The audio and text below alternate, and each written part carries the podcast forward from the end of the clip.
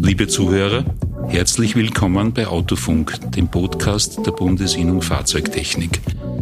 Mein Name ist Erich Pomasl.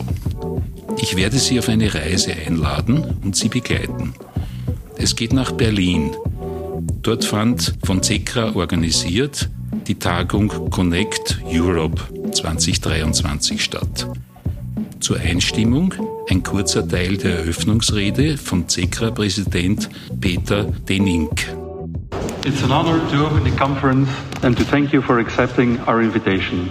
I'm very pleased to inform you that we have 250 participants from all over Europe and beyond, being dealers and repairers, trade associations representing the interests of automotive dealers and repairers and other automotive value chain players. This conference gives us our organizations the visibility it needs and the opportunity to exchange and move forward together.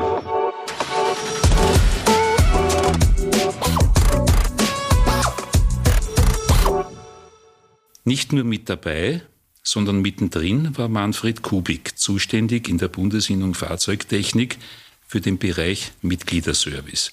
Herr Kubik, herzlich willkommen bei Autofunk. Vielen Dank für die Einladung. Es ist eine große Ehre und auch eine Freude, dass ich mitwirken darf.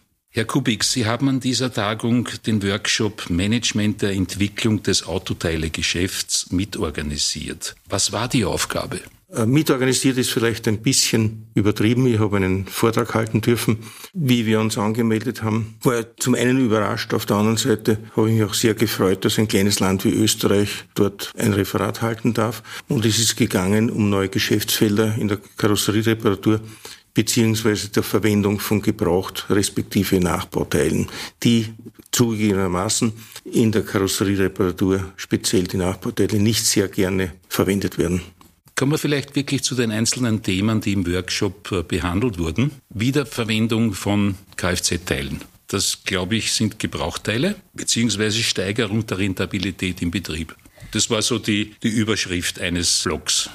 Bei Gebrauchteilen darf man halt nicht ganz vergessen, dass es, man nie weiß, ob man nicht vielleicht ein schlechtes Nachbauteil erwischt. Zum einen, zum zweiten, die Gebrauchteilehändler achten mitunter nicht sehr auf die Lagerung. Das heißt, es kann ohne weiteres sein, dass man da einiges an Zeit investieren muss, um das nachzuarbeiten, respektive so zu aufbereiten, das Teil, dass man es verwenden kann. Aber da muss man jetzt, glaube ich, die Trennung machen zwischen echten gebrauchten Teilen und IAM-Teile.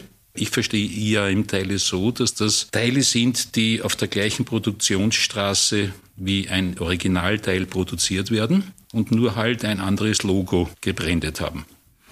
Da muss man jetzt differenzieren. In der Kfz-Mechanik ist es durchaus möglich, dass man Bremssattler, Wasserpumpe etc. aus der gleichen Produktionslinie wie die Originalteile bekommt. Im Karosseriebereich ist das eher ungewöhnlich. Und es kann dann durchaus sein, dass, ich sage immer, das Teil ist eine ungefähre Empfehlung. Im Kofferraum würde es gut aufgehoben sein, aber zum Rest der Karosserie passt es halt nicht besonders gut. Das ist leider Gottes meine Erfahrung. Ich bin mir bewusst, dass die Teilehändler jetzt aufschreien werden und mich am liebsten ermorden oder sonstige Dinge mit mir tun würden. Ich werde Ihre Kontaktdaten nicht hergeben. Da wäre ich sehr dankbar dafür. Aber man wird sie finden. Es ist zu befürchten. Ein Thema in Ihrem Workshop war auch, wie man in neue Dienstleistungen investieren kann oder soll. Da gibt es ein breites Feld. Das kann von Fahrzeugaufbereitung sein. Manche Firmen machen bis heute keine Autoverglasung oder reparieren gewisse mechanische Teile nicht. Im Zuge der Unfallinstandsetzung, wenn beispielsweise ein Fahrwerksteil kaputt ist, sagen die, naja, dann fahre ich zum Mechaniker. Vielleicht sollte man sich darauf konzentrieren, dass man das selbst auch kann, weil Schrauben auf und zudrehen können wir üblicherweise sehr gut. Das haben wir gelernt. Dann war ein nächstes Thema Digitalisierung von Prozessen und intelligente Reparatur. Naja, wir sind ja schon von den Versicherungen vor einigen Jahren dazu sanft überredet worden, das kann man jetzt unter Anführungszeichen setzen, dass wir die Schadensabläufe, die Abwicklung der Schäden, die Abrechnung digitalisieren mit den bekannten Besichtigungsportalen. Das ist ein erster Schritt gewesen.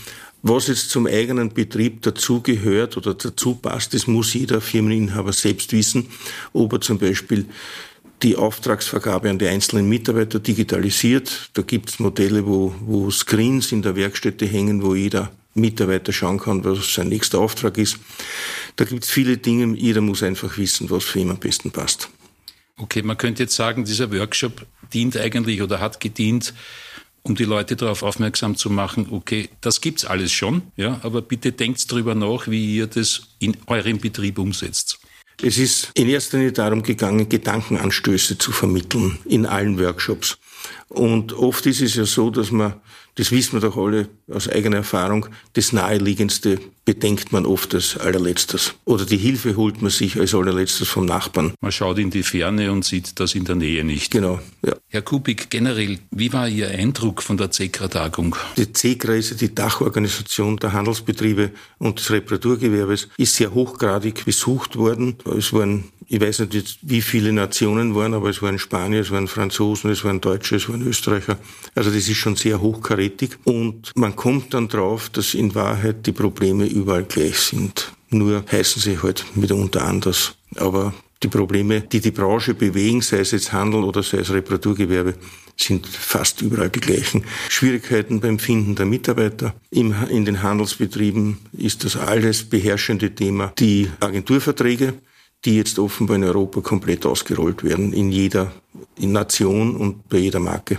Also Probleme sind ja Aufgaben, ne? muss man gleich dazu sagen. Äh, man kann es auch Herausforderungen nennen, Oder weil Probleme dürfen wir ja eigentlich nicht sagen. Ja. Es sind Herausforderungen, die wir sehr gerne meistern und aufgreifen. Okay. Mitunter nicht so gerne, aber doch. Herr Kubik, vielleicht noch eine private Frage. Was machen Sie in Ihrer wahrscheinlich kargen Freizeit, wenn Sie nicht für die Bundesinnung Fahrzeugtechnik unterwegs sind?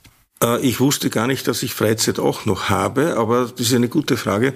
Ich bin durch und durch ein Automensch und ich fahre sehr gern mit einem meiner Oldtimer, die ich dann wirklich bewegen kann. Und wir nehmen auch an Oldtimer-Reisen im nahen Ausland teil. Also jetzt beispielsweise in zwei Wochen fahren wir eine Woche nach Sardinien. Das ist nicht gar so das nahe Ausland, aber muss man das Auto halt am Anhänger hinbringen. Und wie gesagt, ich bin durch und durch ein Automensch und das mache ich mit großer Freude. Und ich habe gelernt in meiner äh, Zeit, wo ich auch mich ein bisschen für Oldtimer interessiert habe, wenn du ihn nicht regelmäßig bewegst, kannst du gleich in die Werkstätte fahren und äh, Standschäden reparieren. Das vermeide ich natürlich, die Standschäden, damit bewege ich auch die Autos, weil ich ja weiß, dass das auch mit Kosten verbunden ist, die natürlich niemand tragen will und schon gar nicht ich. Und wir haben da, Stichwort Oldtimer, ein wirkliches Problem in der Kfz-Branche. Das ist zum Beispiel ein neues Geschäftsfeld, das sich auftun könnte, wenn jemand in der Mechanik Ventile einstellen soll, einen Zündverteiler sieht und so weiter und so fort. Also diese althergebrachte Technik ist es oft so, dass die jungen Leute damit völlig überfordert sind. Das ist aber nicht, weil sie dumm sind, sondern weil sie es einfach nicht mehr brauchen. Das wird nicht mehr benötigt. Da ist aber ein weites Feld offen, wo die Oldtimer-Leute froh sind, wenn sie eine Firma finden, die das Auto betreuen kann, sach- und fachgerecht und die sind dann auch bereit, etwas mehr zu zahlen. Das darf man nicht ganz vergessen. Mhm. Das war ja jetzt fast schon ein Tipp, aber den nehme ich nicht, ja, weil die Frage extra von mir kommt. Herr Kubik, haben Sie noch einen Tipp für unsere Zuhörer? Also man muss wie immer in jeder Branche offen sein für Neues und es gilt nach wie vor, der Schnelle frisst den Langsamen und nicht der Große den Kleinen. Und da muss man sich wirklich drauf konzentrieren. Und ich will keine Binsenweisheiten verteilen oder verbreiten.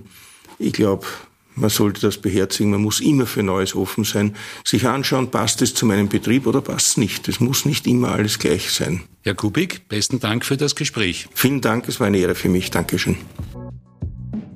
Sehr geehrte Zuhörer, zum Schluss noch einmal der CECRA-Präsident. Last but not least, networking is also a very important aspect. So don't hesitate to use the breaks to discuss with your colleagues, with the sponsors, with us. And hopefully, you will have interesting contacts which you can use in your respective countries and associations. I wish you an excellent conference. Thank you. Empfehlen Sie uns bitte weiter, wenn Ihnen dieser Podcast gefallen hat. Haben Sie Anregungen für uns? Bitte gerne. Kontaktdaten auf der Homepage fahrzeugtechniker.at. Wir freuen uns, wenn Sie bei der nächsten Folge Autofunk wieder dabei sind. Bis dahin, adieu.